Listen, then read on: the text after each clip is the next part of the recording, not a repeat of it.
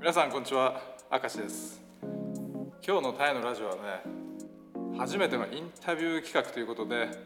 ブレズ薬局の飯田直樹社長をお招きしていますどうも飯田です。でまあ飯田社長、まあ、飯田社長っていうのもねちょっと気恥ずかしいぐらい、まあ普段は直樹って呼んでるんで、まあ、今日もねちょっと直樹と呼ばせてもらうんですけど、まあ、今日なんでねその飯田社長、まあ、直樹をね来てもらったかっていうとなんかねこの間僕がフレーズ薬局にね薬を買いに行ったら、まあ、そこにまあ直樹がいて「まあ、赤石さんなんか最近ちょっと太ったっぽいからちょっとうちのファスティングやったらいいんじゃないですか」と。いうふうにねちょっと失礼な口を聞いてきたから 何それちょっといつも失礼じゃあ、詳しく聞かせてよということで、まあ、せっかく話聞くんだったら、まあ、このラジオのね、えーインタビューをさせてもらおうということで今日ね飯田所長お忙しい中ね、えーまあ、僕がわざわざここの 薬局に来たわけなんですけど忙しいです。来ていただいてありがとうござい ます。僕移動してない。そうでそのファスティングねファスティングってね皆さん聞いたことあるかもしれないんですけど、まあ、僕もねなんとなくなんか断食みたいなイメージあったんですけど、まあ、このねブレス薬局ブレス薬局ってね、まあ、そのバンコクで今何店舗展開してんだっけ十七。 17店舗展開してる、まあ、日本語対応の、ね、薬局なんですけどでそのブレス薬局が去年この漢方薬局って一昨年一昨年じゃないかな。一昨年ねコロナ始まる前から。そう漢方の薬局漢方専門の薬局をねスクンビット33のタップ1富士スーパー1号店のすぐ近くにオープンさせてでこのファスティング事業って事業っていうのはこの漢方薬局の新しい事業ということで、まあ、このコロナ禍から始めた事業ということで、まさに。そうだよねなのでまあ今日ねファスティングねちょっと興味あるという方はねぜひねこの飯田直樹の話をねちょっと聞いてもらえればなと思いますというわけでまずじゃあこの漢方薬局、うんなんでいきなり漢方薬局をオープンしたのかっていうところをねちょっと聞いていきたいんだけどなるほど。うんなんか誰かの入れ知恵 があっいつもさ言い方が悪いんだ。たなんか出資者から ラジオだから。強制された今日今日ラジオだから。言い方悪いのやめなんまかししょう。ょ うがなく株主の方とかそういう大人の事情じ ゃなくてすぐそういう風に持ってく。なんかさ、俺のイメージを落とすにはさ。なんかさ適したあれだよねそうそうラジオだよ間違ねいないこれはそういや漢方薬自体は、まあ少し前から構想は、まあ、あってえ、ーなんかあの考えてはいたんですけど、あの従業員のあの人がやりたいって言ってくれてる人が、ーああそうなんのいだて2年前ぐらいにうん、タイ人いや日本人であ日本人だ、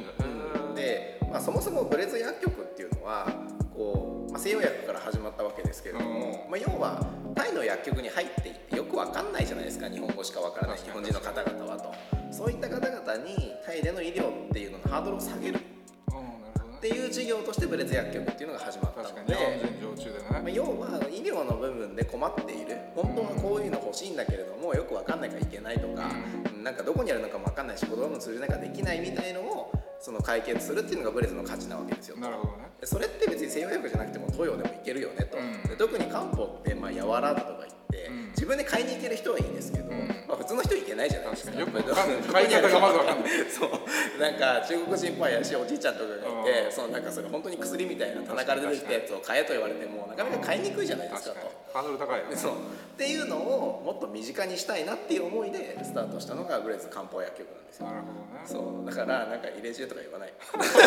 どね出資者の絡みじゃないけど いやだから出純粋な思いでね いや俺でしょだから いやもう俺の思いだよ いや俺の思いなんだけど、なんかそういうなんか裏事情があるわけではなく、うんちゃんと純粋な思いで、えーあへえって思ってないじゃんいやでもね漢方はね正直俺も結構興味あったからあついにやったなとそう の割にはディスるじゃん すごいデやィっスたなると思ったんだけど、で実際、まあ、コロナの前からやってるから2年ぐらい経ったんですけど、うんうんどうなのその売り上げっていうかそのでもだんだんと認知をされてき、えー来ていて、ん患者さんあのお客さんは非常に多くなってきてる、えーうんであの、まあ、まあこんな感じなんで分かると思うけど、もうよく分かんないところからスタートするわけ、うんなんか漢方やりたいって言って、じゃあとりあえず漢方医でしょって言って雇って、で漢方医がなんか漢方を買わないといけないって言うからもう一個も分かんないけど全部買ってみっつって、うんとりあえずなんか品物揃えて、うん店舗も作ってで申請をかけるみたいなところからスタートして、うまあ、要はとりあえず漢方はあったけどなんかお客さんどうやって捕まえるみたいなところからスタートして、なるほどまあ、一個一個そのカプセルを作ってみたりとかなんか世の中に出回ってる松村さんとか倉重さんとかがやってる、うんその漢方の配合を見てうちの漢方医と相談して作ってみたりとか、まあ、いろんなことをやっていくうちにだんだんとこうなんだろうファンになってくれる方が増えて、今は患者さん伸びてきてる、なるほどねうん、感じこの2年間でそのタイ医師っていうの漢方ってその、まあ、専門の資格がいるんだっけどそうそうあの漢方医医対伝統医学伝統医学の対伝統医っていうのがいるなるほどね、まあ、それが常駐してじゃそうそうそう今2人雇っていてその2人が交代できてるあなんか調子悪いなと思ったらその漢方医が診察してくれるとそうそうそうそうそう症状を聞いて、まあ、漢方的なアプローチでこんなの飲んだらいいですよとかいうのをアドバイスくれるへというのが漢方薬ーどういう症状で来る人が多いの漢方って多いのはあの皮膚科系あとあ水そうなんかだアレルギー多いあとは不眠あの寝れないとかも多いあとは不妊も多い不妊まで治るの治るとは言えない治るっていうかまあ、うんまあ、それ用の漢方が、対策の、うんへーあるが多いえ皮あ膚と多いんだはあれも多い女性ホルモンバランスーあの更年期障害を含むこうイライラとかもっとフラッシュあったりとかそういう方は結構いらっしゃってるかなじゃあ女性が多いってこと生理不順とか聞いてるとうんそうですねどちらかというと女性の方が多いまあここの前通るのは女性の方あがやっぱりスーパーなるほどね スーパーに来るついでに麻生区は男が多いけどそうそうそなるうほどねでまあ葛根とがやっぱり一番売れるんだけどこれは男性女性ともに売れてえー、えカッコンとっては日本のやつじゃなくてあ日本まあ、日本で売ってるカッコン糖と全く内容成分が同じわけではないけれども、うんカッコン糖って5つぐらいのクズっていうそのなんか植物の配合そうなんだをカッコン糖と呼ぶあ商品名じゃないんだそうそうそうあまあ、商品名なんだけどそのうんカッコン糖って呼ぶからにはこうなんかこれが入ってないとカッコン糖じゃありませんみたいなのがああるんだでそう、えーでその配合ってことねそうそうその配合を、まあ、中国と韓国とタイから取り寄せてえー同じように作ってるのがうちあそうなんだそうそうそう本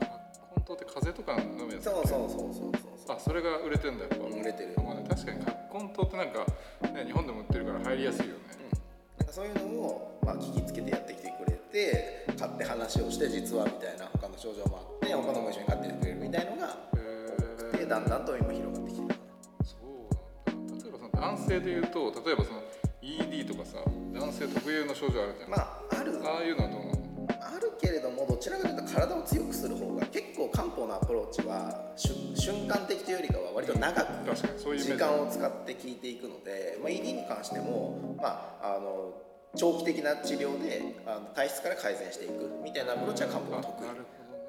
ほどね、そうねやっぱその西洋医学の薬と違って、んなんか即効性がなさそうなイメージが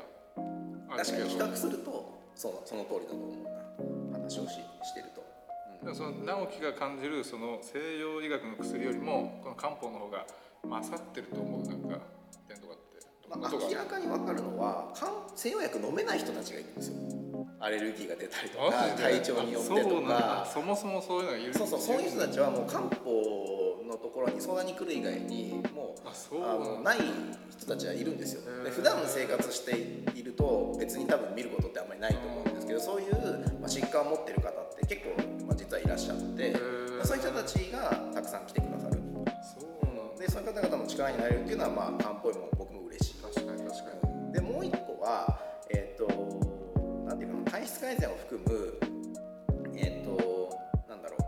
うできる限りそう自然に自分の力で治していきたいみたいなアプローチとか、その西洋薬が届ききらないところっていうのかな、例えば皮膚科でいうと、まあ、アトピーとかの疾患っていうのは、うんまあ、確かに西洋薬を塗れば一瞬治るうと、んでも別に薬が止まると戻ってくるみたいなの連続なわけですよと、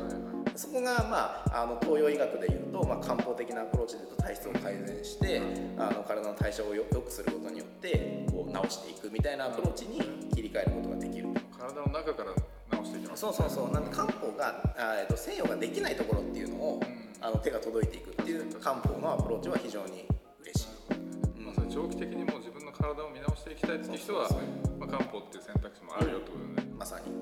でもその中でこのファスティング事業にたどり着いたって感そうそうそう、えっとファスティング事業もまあこれまたあの僕の構想ではないというか、あーなるほまあ、どね入れ知恵って入れ知恵今言おうじとやっしたぱいでしょるわけだね まあでもいやこれもファスティングねでもそもそもフあのァスティングってその断食ってことそうそうそうそうそうあーまずまあその通りでえっとまあいろんなファスティングプログラムがあるうん中で、えっとまあ、ファスティングっていうのは結構そのコアな健康のファンの方々にとっては、あの流行ってるワード確かに流行ってるプログラムそれ一で応 SNS で見るよねそうそうそう日本でも結構いろんなプログラムもあるしいろんなところでもプログラムが起こってるので、まあ、お客さんからも「ブレイズさんファスティングやんないですか?」とかって言われてたわけ。あそうなんだそうそうそううんそれで、えー、と漢方の薬局の新しいサービスをなんか始めたいなと思ってた時に漢方ファスティングっていうのがあると。ああるんだ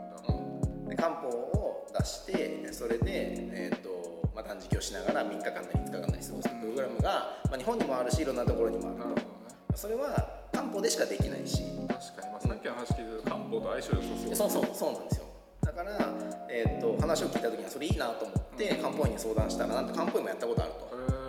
ーあこれいいじゃんもう話早いみたいな俺よりなんかお客さんも乾杯も両方とも知ってんだから作ってみようみたいなあの感じでで開発が始まってでう、えー、とファスティング中はこういう栄養素を取るべきだとんで漢方医が考えてその栄養素が入っている漢方ってこういうもんだよねみたいのでファスティングセットをまあ作り出しましたと。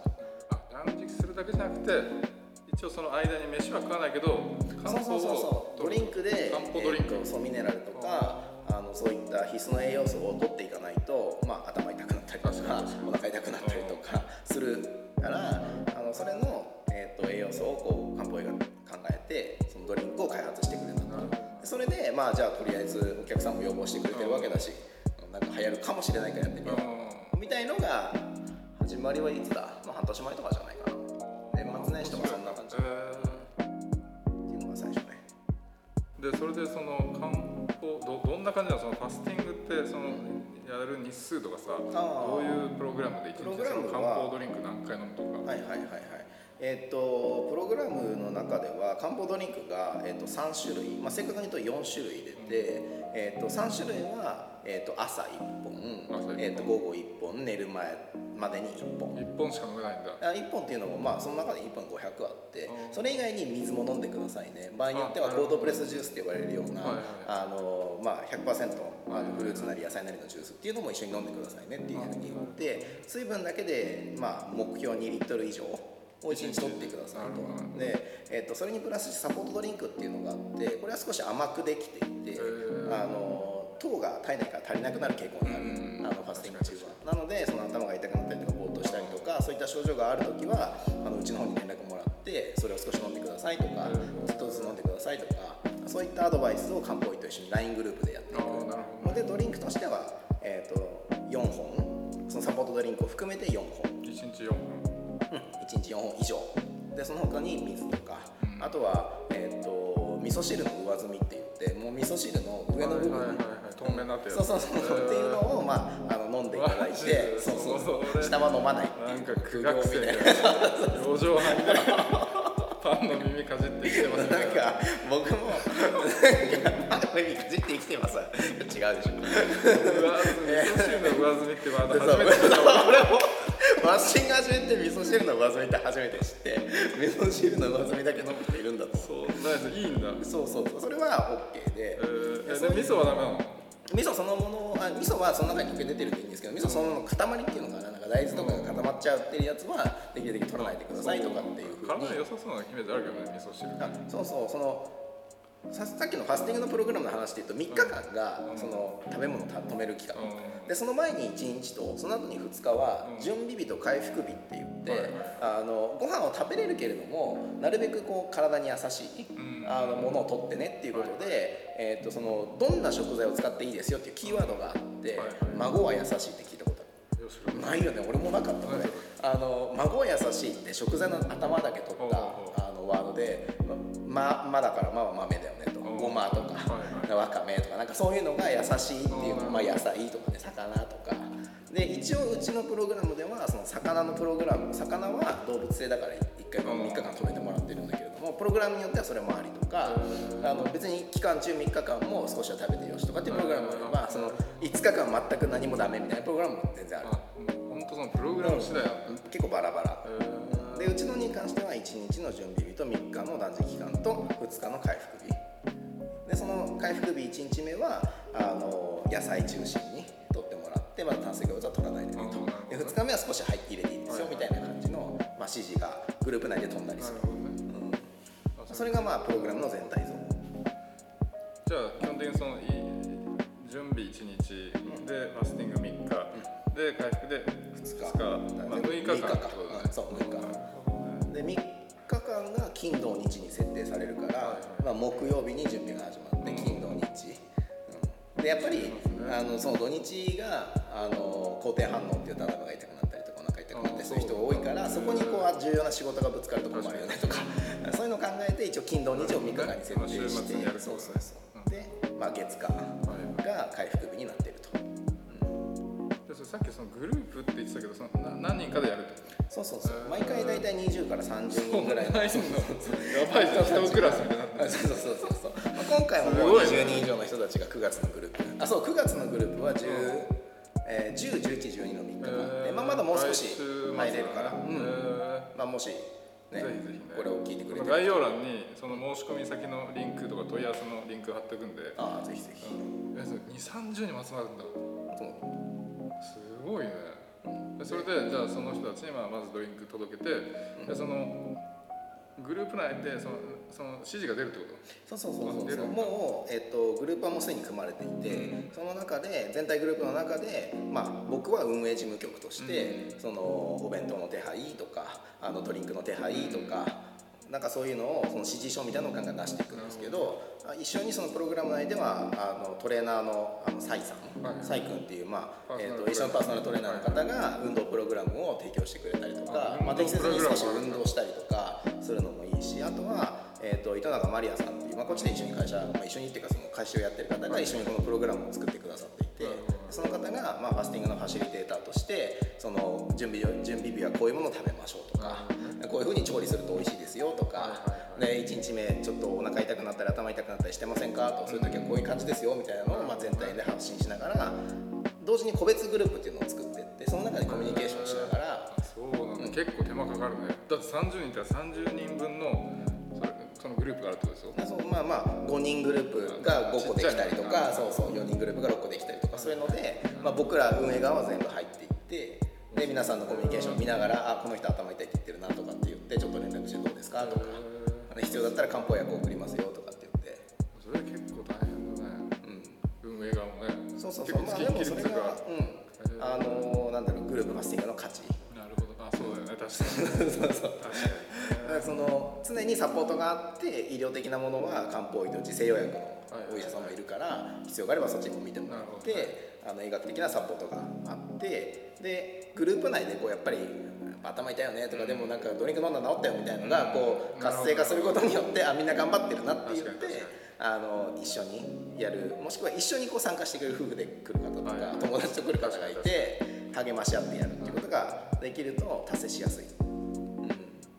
実際その3日間ファスティングやってあもうこのそもそもこのファスティングやる目的っていうのはやっぱそのダイエットがメインってこと確かに一番フォーカスされるのは、まあ、ダイエット、うんだと思うんですけど、まあ、同じぐらい、えっとよく出る効能としてはそのデトックスですよね老廃物がこう出ていくで体がすっきりして人によっては肌がすごい綺麗になるとかへー僕が一番驚いてるのは朝早起きになる。おー早起きそうだけどねなんかえ本当ねえまあうんまあ、別にそんな遅いわけではないんですけどもう目覚ましなしで6時ぐらいとかに普通にえ目覚ましー、それただ年取ったとかじゃないおい 言い方なん でさ今ファスティングの説明だかなるほどねそうらやめようそれ俺俺が老化したからさなんか早起きになっただけでしょみたいな忙しすぎてさ結論にさ至らせ俺るはそれが心配やめよう激務で過労死が心配心配しないでしょ 適当だなマジでいつもだけど目覚めが良くなるんだそう目覚めが良くなるあそれはいいかも、ええそう結構リモートワークでね家にいて、さ出社しないからっつって朝ね9時とか10時までねそうそうそう寝ちそゃうってる人もいると思うけ生ど活がこそうれ俺だけどもともと出社してないじゃん なんでサラリーマン風に言ったの なんで知ったようなこと言ったのもう月に1回ぐらいしか出社してない からやった方がいいよまあでもそれは確かにそう生活リズムがよろし朝だからそれ夜はちゃんとすっきり寝れるようになくるそうなんかこれ驚くごとにその12時前に落ちるマジで、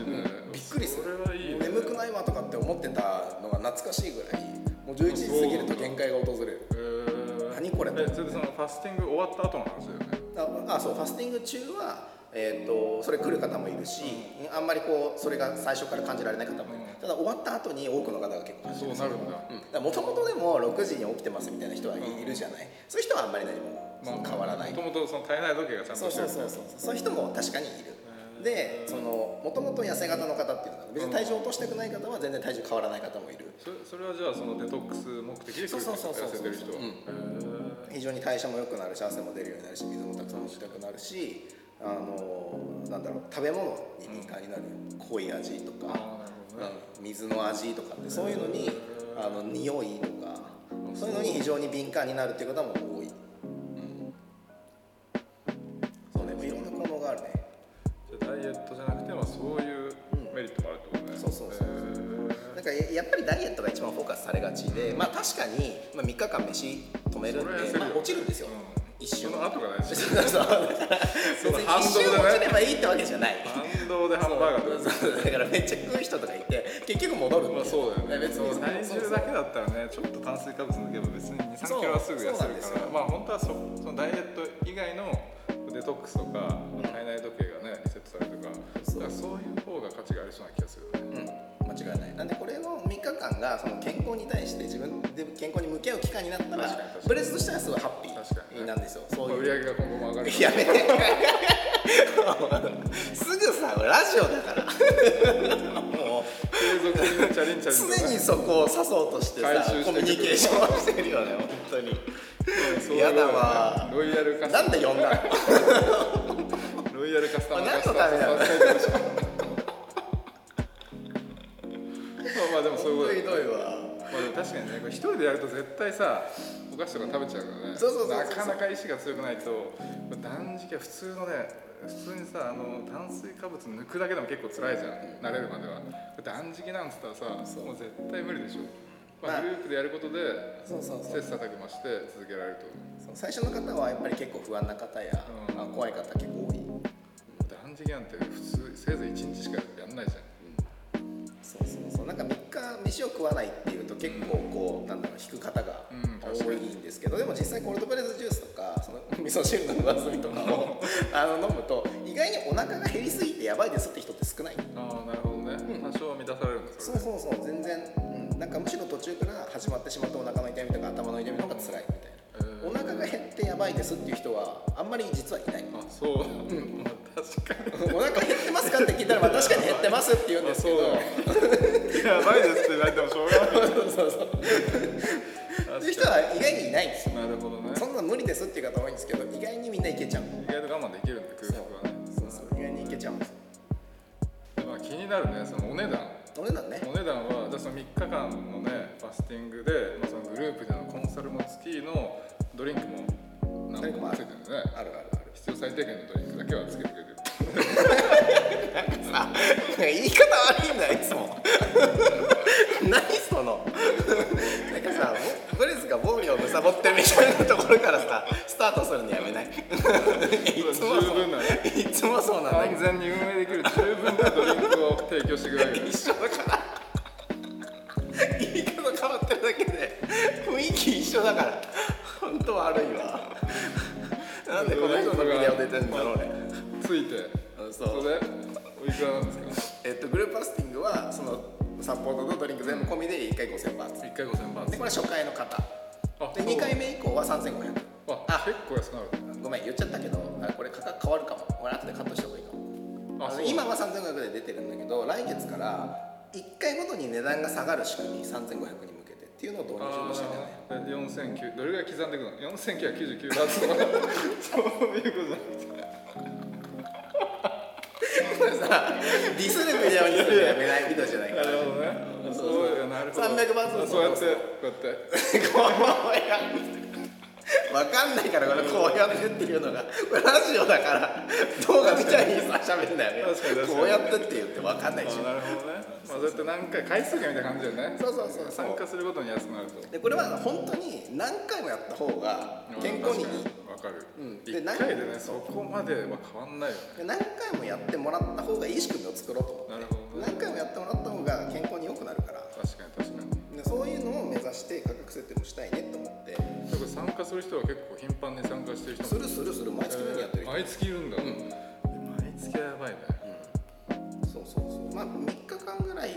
まあ、3日間ぐらいって言ったら3日間はまあまあ基本っていうか中ぐらいの強さ、もう7日やりますとかうん5日やりますとかいうプログラムがあってでそういうのはもう1年に1回で十分とかそうなんだ確かにうん、半年に1回やれば十分へえあそういう感じなのねそうそうでじゃあその5000バーツで次がえ今月が9月の1011 10、11、12 10月はね10月は22から22、23、24なるほどいや9月はねもう来週だけどまあね参加できる人はぜひ参加してもらって、で10月もねまだ1ヶ月以上あるからもう今のうちにねもうパンパンに食ってもら ってねもうそれ別に悔いがないぐらい食って 別に死ぬわけじゃないから3日間で 思い残すことないっていうぐらいね別にパンパンに食っても普通に食ってても3日間の食う肉は一緒だから 確かに別にそんな食べ込む必要もうない胃袋でかくするだけで、逆に辛いまあ、10月も10月えもう一回正確な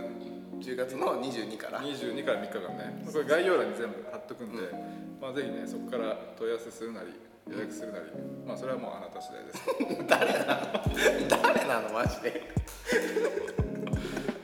まだ実際直樹もファスティングをやってんでしょやってるやってるもうもう3回もうこ今月やっもてやるるっしてなんか久々に聞いたジミーだっ けジミーおにぎりだっけ久々に聞いたわそれちゃんとやってるよ毎年やって毎月毎そうだねほぼ毎月やってるんじゃないかなあそれすごいわ結局グループファスティングって5月ぐらいから始まってるうんうんうんだからまだ3 4回5回ぐらいしかやってないでももう30人も参加するんでしょすごいね全然するするすごいわそれはすごいね毎月全然入ってくるからでもそれまあ今のロックダウン中っていうのは実は結構最適でもあある確かに確そかのにどこにも行けない、確かにうんでこの機会にそりゃそうだ何よか変えたいとか自分を見つめ直す機会にしたいみたいな方って結構多いから何か新しいチャレンジを確すかるにと確かかにうん確かにずっと家にいる方がまだ腹減りづらいよね外にガンガン行っててさファスティングやってたら結構辛そうじゃないねまあ今まあそうそうそうだよねまあ今のうちにねコロナ禍だからこそできるっていうねうんこのファスティングそうでも3000人3000人で5000バーツとかもう結構ね売り上げになるやめないそれ常にそこ顔は残業したけどまあでもねこのファスティングねでも結構みんな興味持ってるって人多いと思うから、まあ、いろんなやり方があるけど、まあ、このブレズはねその漢方薬局っていうねそう強そうみを生かしてちゃんとねその漢方のドクターが面倒を見てくれるとでそういうところがねなかなか他ではないやり方だと思うので、まあ、ぜひねファスティング興味ある人はぜひこの概要欄からねこのブレズの方に問い合わせ見て問い合わせしてみてほしいなと思いますういっすこんな感じでいいでしょあうか何分ぐらいとった結構ね30分近く話してあマジであ結構いってるねそうあオッケーオッこケんーな感じでじゃあね今日はゲストはブレズ漢方薬局の飯田社長をお迎えしてインタビューをお届けしましたあありがとうございましたりがとうございましたぜひファスティング僕もね10月はやるのであやるんだオッいケーやいややらせ てもらうのよでっしゃまたもし参加する人いたらね一緒に頑張りましょうういっすそれでは今日もありがとうございましたありがとうございます